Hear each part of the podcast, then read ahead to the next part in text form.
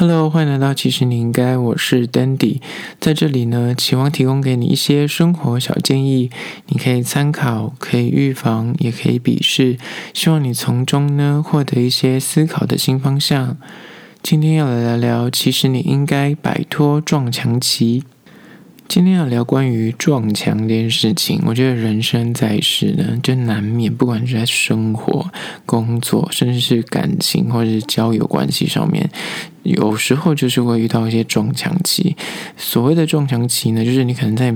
某个生命的片刻，你就会突然就是觉得卡关，做什么都不顺，然后就什么事都不想做，你就这样就是摆烂，这样瘫在家里面，然后任凭那个时间的流逝。有可能就是你的学业落榜啊，或者是工作莫名其妙被资遣，或者就莫名其妙，你就觉得这个东西你做的明明应该很好，就哎完全就是一百八十度跟你的想象完全。不一样，或者是你就是突然人生之中，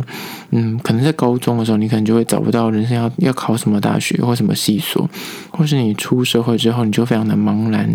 就是对于找工作这件事情，就是完全没有头绪，你也不知道你自己要做什么，甚至你就你想做的事情，就是你要事与愿违，就是你要丢履历，就是不会找你去面试，可是你不想要做的事情，就诶，就一直来找你，那遇到这种状况，就是会让你觉得。就是人生就是无言，然后就觉得到底什么意思？然后还有在感情上面啊，可能你就常会遇到是那种你爱的人他就是不爱你，然后呢爱你的人哎你偏偏又不爱，或者是你就是可能一段长远的关系里面，就是你就觉得哎怎么就是走着走着就感情就淡了，可是你又觉得说我该这样放弃吗？还是？就再努力看看，就很多时候会遇到很多的卡关的状况。那今天呢，就跟大家分享四个关于人生，如果你现在遇到一些撞墙期的话，你要如何摆脱这个问题？第一个呢，我会推荐大家就是善用删去法。然后去无存菁，找到你的出路。因为当你开始出现这种所谓的茫然或是那种撞墙期的时候，就是你开始会不知道怎么选择。那当你不知道什么选择，跟你举例来说，在工作上面好了，你不知道你要做什么，或是你根本不知道你人生的目标是什么，就有时候真的突然，就哪怕你工作很久，你就突然间会油然而生一种：我现在为什么坐在这里，或者我为什么要做这件事情，或我现在做这份工作的意义是什么？就开始探讨人生最深层的那个疑问。那遇到这个状况的时候，我就觉得，与其你就纠结在那个永远没有答案的问题，那你倒不如用删去法吧，就是先找出你不想要做的。举例来说，像科系这件事情，现在有可能有些高三生，他们可能就在选填科系，他就不知道自己要做什么。可是我觉得删去法是一种方法，就先删掉你没有兴趣的东西。然后再从哎，你有你就是那剩下这些里面去找到你对等的。相对而言比较拿手，或是相对而言你可能就还有机会去尝试的东西，那我觉得那就是一种选择。然后回到工作职场上面，工作职场上面它可能这个范畴更大，就是有时候你会有自己的主动的选择跟被动的选择。所谓被动的选择，就是可能去面试，就我刚刚说的那个案例，你丢了很多你想要做的事情，可是就是终究没有一间来找你面试的时候，你就会很想死，然后就很黑暗，尤其是。待业的这个状况，如果你工作几年，突然因为之前或是因故，你就是得要贸然的离职，然后你没有办法就是骑驴找马的状况的话，那你那个找工作的那个期间，可能就会让你非常的抑郁。然后这时候你可能就会出现两个状况，一个就是你有很多面试机会，可是那些面试机会没有一个就是你的首选，那你就一样是可以用删去法，你先删掉一些你就是死都不会去做的，或者你做了之后你会很想就是不开心，那先删掉那些，留下那些你觉得嗯就是很像可以试试看，可是你知道你可能没那么喜欢，然后再从中去找到一个接近你。你那个原本的首选的那个，比举个例来说，我之前做时尚编辑是我的首选，可是中间我可能没有办法直接做到那个呃时尚编辑的位置的时候，那我可能就是比方说先做编辑或先做网络编辑。我举例是这样子，然后或是你原本的那个主要的目标你没办法达成的时候，你先去选一个相对接近的工作职缺，那我觉得那是一种方法。可是删去法就在这个时候可以派上用场。第二种状况就是你就是真的没有人找你去面试，然后你就是。一个工作机会都没有，那那个暗黑的感觉，我本身有经历过几次，那我就会告诉你，就是除了删去法，就是所谓的删去法，不是说你你没有选择嘛，你现在是没有工作机会找上门，这个时候删去法的做法就是你要跳脱，那 think outside the box。所谓的删去法，在这边的使用方法就是，你不要再纠结在一零四里面的删去法，你应该是纠结把选项增多，然后再做删除法。举例来说，像是找工作这件事情，你可能不要只用一间人力银行的找，比方你不要在就是锁在一零四，你可能可以多间，比方一一一一零四 linking，因为每一个开的人力银行，他们的职缺会不一样，啊，你只放在那，就是你的风险鸡蛋只放在同个篮子里面，那就会就少了一些机会嘛。那你增多机会之后，相对而言，你可能就可以有多一点选择，或者是我刚刚说的跳脱思维，如果你真的找。找工作，那你就自己去创造个工作，或者是不一定要用人力银行找工作，你可以问人，就是使用人脉，在你的那 FB 大神里面去问说，哎，我最近想找工作，有没有工作推荐啊，或什么之类的，或甚至是 Uber E、f o o Panda，我觉得这种都是你。就是增多选项之后，你就会发现，其实你并没有那么多的困境，因为很多时候你会觉得现在就撞墙，就是你自己给自己的选择没有那么多，那这也是一个原因之一。当当你选择增多了之后，你就可以再做删减，那你中间你就可以取舍出哪一条路是你相对而言你觉得还可以走的，就不会觉得哎像无路可走，就是感觉会很忧伤这样子。刚刚讲的可能是针对已经出社会的人，那针对那些还没有出社会，你现在可能还在就学阶段的学生们，我会建议说，你可以在大学的时候可能多去实习跟打工，因为它会帮你省下很多之后去做删减的时间。那这个也是一个好方法，因为从实习之中，你就可以知道说这些工作到底适不适合你，然后它会帮你省下你之后出社会的很多去然后蒙头去撞的那个时间。再者。是很多上班族可能就会有那种压力，觉得他三十岁之前要就定位，或是他给自己设定的目标可能是几岁之前他要达到什么样的一个位阶，或是他要赚到多少钱。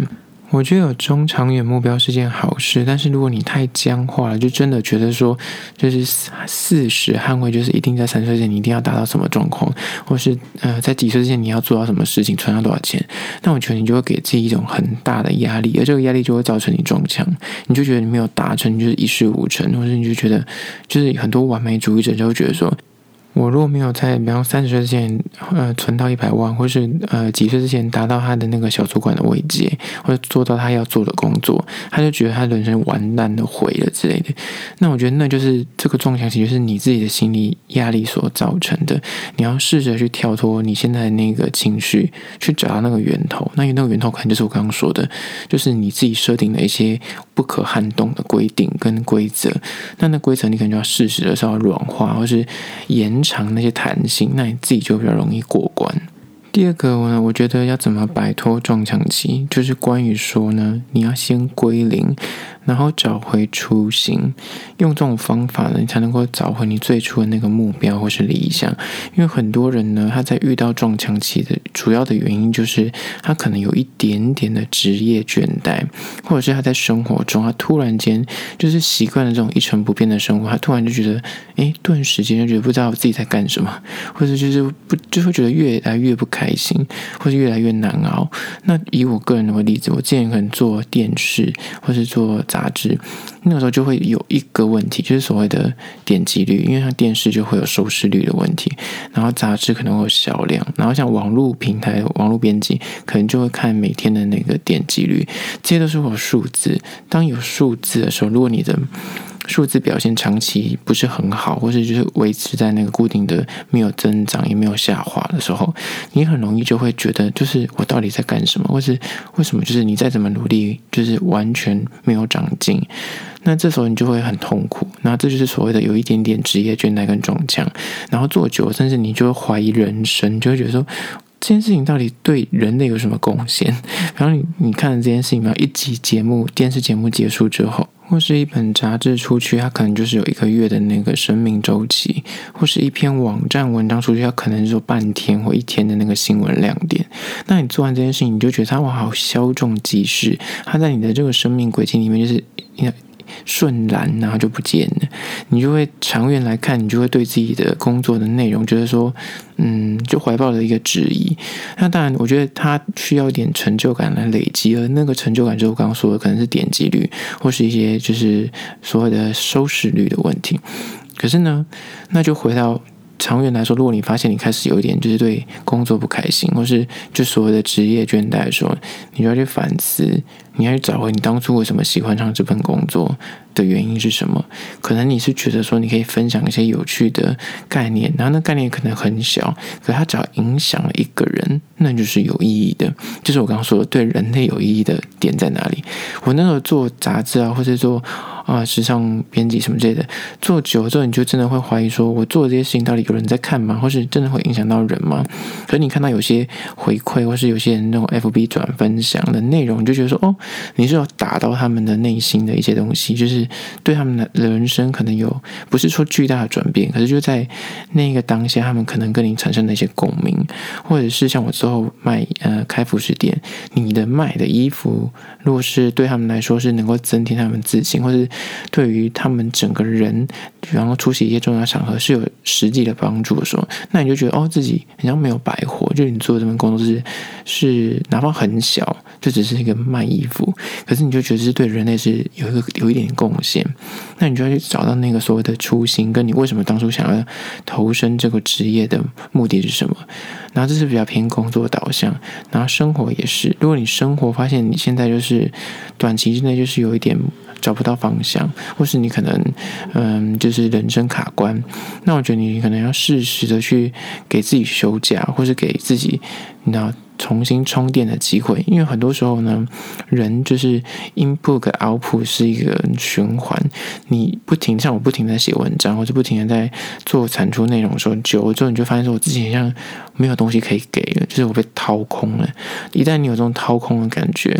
你就要适时的再去充电。而那个充电，可能就人生的常轨来说，不是工作上面来说，那你就得要休假，你得去旅游，你得去看书，或是得我不知道有时候。说这是你摆烂你没有关系，摆烂又何妨？但是请从你摆烂的生活之中去寻找你生活的解答。因为很多时候，当你心情不好的时候，你去看一些无脑剧，像我那时候有时候真的就是心情非常不好，然后可能就是找工作的中间，就觉得哦，怎么？怎么找都找不到自己真心想做的工作。然后那时候我觉得刚好那个有一部美剧叫做《破产姐妹》，然后那破产姐妹就在讲他们两个因为人生很衰，然后破产，然后因为这样的就后续演到就自己创业这样子。然后就哎，对呀，他们可以创业，然后他们这么惨，可是他们虽然那个剧情是偏搞笑，可是也是因为这样，就是我说摆烂的时候，你就是看一些无脑剧，从中去找一些灵感。那时候我会觉得，对呀，为什么？不创业呢？就即便如果找不到工作，那就试试看创业啊。或者是有时候你看一些，很多人都会觉得说看 YouTube 啊，或者看一些电影啊，或者看追剧，他会觉得这是浪费时生命，浪费时间。可是真的有时候你有些人生的大道理，你从电影之中，或从书里面，或从就是哪怕现在最新的 Podcast 里面，你就听到一些观点，那那观点可能就莫名其妙就触发了你一些灵感。那个灵感就是转念的开始，它就让你觉得说，对呀，我怎么从来没有想过说我可以这样做。你懂吗？就是很多人可能就觉得，哦，我工作的很惨，然后又薪水低，然后工作压力又大，又熬夜又要加班。那有可能你突然听到说，诶，其实你可以出国去工作。现在有所谓的那种三十岁之前你就可以出国去游学打工，然后顺便练外语。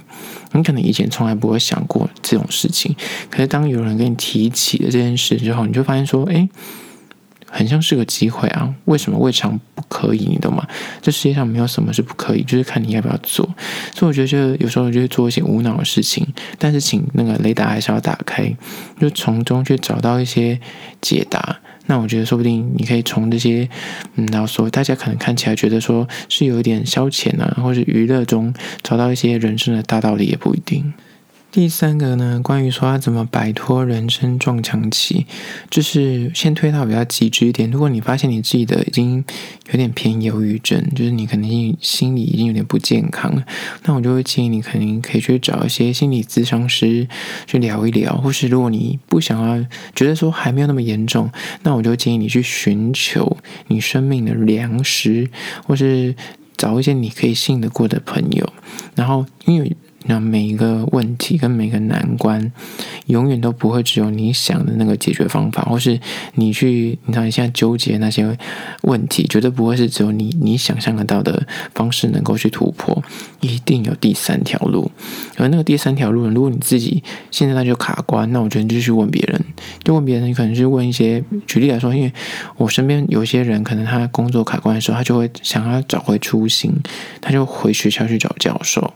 或是回。他觉得当初去激发他做这件事情的人，比方说是你的国中或高中的某一个老师，或甚至是你大学的教授，或是你一个朋友的一个推你一把，或甚至我有听过是那种他的偶像。像很多那种以前的看娱乐新闻长大或娱乐百分百长大的人，他就是想要做娱乐记者，或想要做电视相关，都可能是因为小 S 或是因为陶晶莹。那可能他长大之后遇到一些挫折，他就会如果还有幸跟他工作的话，可能就比较轻松可以得到他们的资讯。可是他如果是只是单纯因为他们的影响，那有些人会写信给他，就写信给偶像。那他如果回信，那真的就对他来说是一个很大的鼓舞，你懂吗？所以为什么很多偶像明星会时常也被他们的粉丝给鼓舞，就是因为这样，因为他觉得他对他人生很像有很巨大的影响，然后这是这种影响是互相的。他的偶像可能因为只是一个激励人心的话，就让他的粉丝找到力量。可是他的粉丝的这种对等的说，哦，因为他所以他觉得他想要往这个领域发展，然后他也。找到他的快乐，然后那个偶像也会觉得说，哦，他因为他做的一些正能量的事情或正向的事情而影响到别人，所以我觉得有时候试着去找那个良师聊一聊。如果你身边可以已经有人，那你遇到困境的时候可以去聊聊。那我刚刚说，如果你是因为一本书或是 YouTube 或是艺人之类的，那我觉得不妨你就然后现在的时代不像以前，因为我觉得我以前国中的时候，我记得我们同学还有人写 fax，就是传讯息去给那个陶晶莹，然后请他回。一个留言之类的，可是现在的嗯，FB 啊，或是什么 YouTube 都有留言板的功能或私讯的功能，我觉得相对容易。如果你真的觉得它影响你很深，你很想要从他的口中得到一些解答，你哪怕不一定是艺人，就可能只是一本书的作者，我觉得你要尝试去做一些努力，你说不定就会得到你意想不到的解答，然后那个东西可能会让你整个生命有不一样的方向。这是第三点，关于说寻找良师讨论，就永远就会有第三条路，就不要困在自己的那个思想里面，然后就钻牛角尖，去问问别人，说不定就会很紧很快速的找到答案，因为第三者总是比较客观一点。好啦，这就是今天的，其实你应该怎样摆脱所谓的撞墙期，提供三个小方法，让你可以从中去找到解套的方法。这就是今天的，其实你应该。下次见喽。